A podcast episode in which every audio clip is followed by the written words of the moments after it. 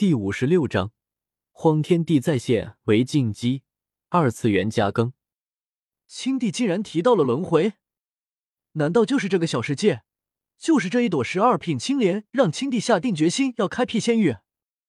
周通心中也有些惊讶，没想到在这里找到了青帝决心开辟仙域的原因。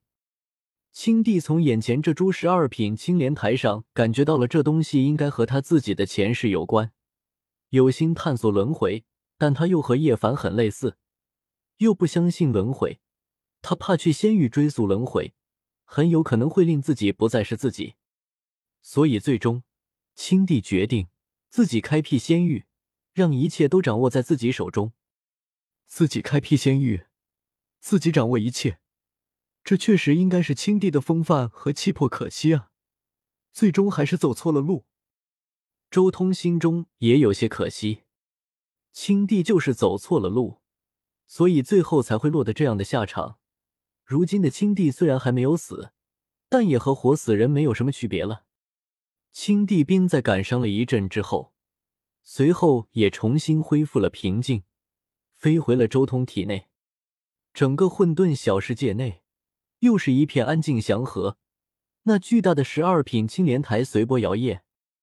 不过，这朵十二品青莲台，周通眸光一扫，暗暗催动自己的轮回镜，照了过去。顿时，一幅幅画面再一次浮现在眼前。只见一朵青莲在池水中摇曳，而在池水的底部，有一株残破的青莲——混沌青莲。周通一瞬间就认出来了，池水底部那一株残破的青莲，正是青帝的本体。也是当年青莲仙王涅槃之后所形成的混沌青莲，而那一朵在水面上摇曳的青莲，正是眼前这一株十二品青莲台的前世。那青莲台扎根在这个池水之中，一直无忧无虑的成长。但忽然某一天，这个混沌小世界被人打开，一个青年散发着一股至高无上的气息，走入了这里。荒天帝，而且还是成为仙王之后的荒天帝。周通心中说道。看到这里，他已经知道眼前这一株十二品青莲台是什么了。青仙，当年和荒天帝同时代的一位天骄，青莲仙王的后裔青仙。只不过后来青仙在追寻混沌青莲的时候，意外陨落。他临死前请求路过的石昊将他涅槃之后的青莲子栽种在混沌青莲所在的混沌小世界旁边。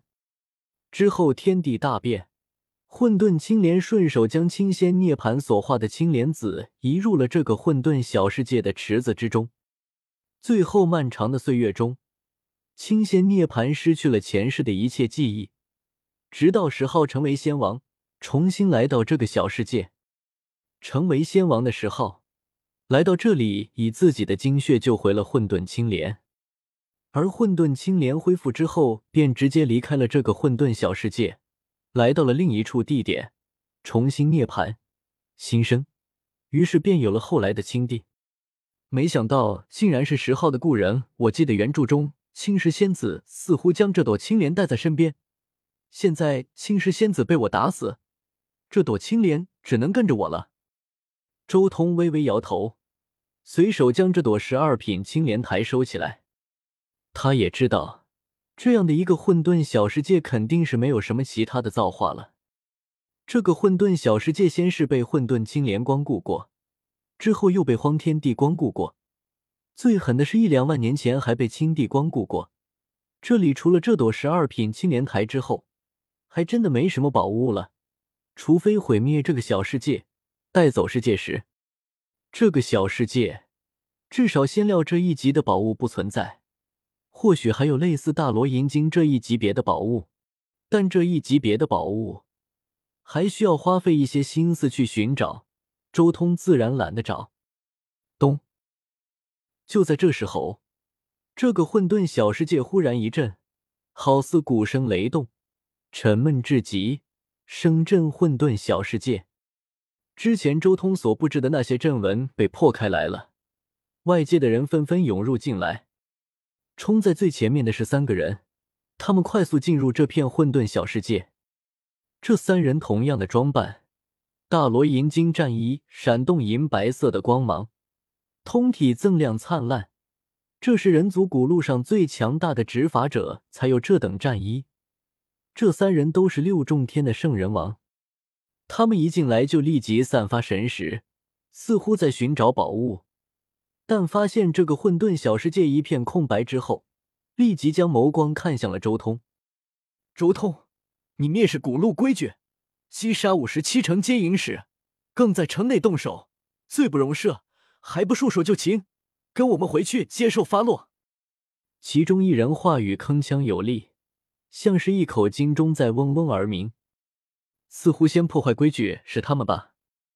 周通悠然道：“你击杀五十七城接引使是一个事实，在城内动手同样是一个事实。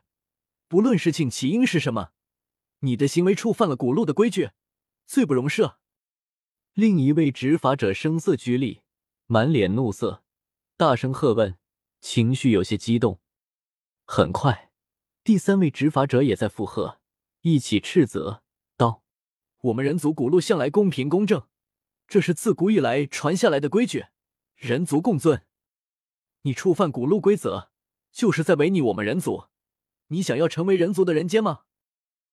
周通冷漠的看着他们，这些冲着他的来的人，一个个实力虽然不弱。但真要全力以赴对上他的话，显然还不够看。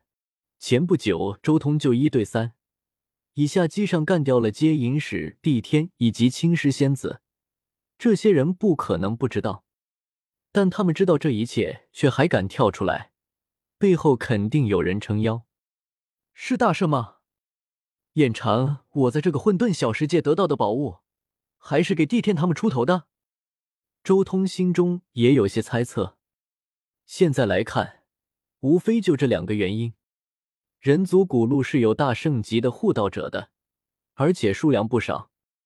这些护道者也有自己看好的，认为他们能在这一世挣到的天骄。这些护道者往往会提前投资这种看好的天骄。周通直接干掉了帝天和青狮仙子，很明显。至少有一位大圣的投资打了水漂，不用费尽心思给我安什么罪名，我不在乎。但是想要拿下我，你们三个还不够。周通话不多，但言语中的杀气却令这三位执法者心中有些恐惧。毕竟这极致可怕的战绩就在眼前摆着。其中一位执法者心中惊惧，但依旧嘴硬：“你就算威胁我等也无用。”要知道，你的所作所为已经有无数人证，众目睽睽之下，你已经无力辩解了。这样做有意义吗？说吧，你们背后是什么人？我顺便将他一起干掉好了。周通平静的开口。帝天还真是麻烦，打死了他，但还有一些牛鬼蛇神冒出来，一起出来吧。我今日就将帝天遗留下来的东西一锅端了。你。这三位执法者一个个脸色难看无比，他们在这条路上执法了上千年，还真的没有见过如此胆大包天的修士。面对人族古路的执法者，竟然还敢如此强势，甚至还放言要将他们一锅端。这已经不是强势和霸道了，而是一种唯我独尊的心态，坚信无人能违背他的念头。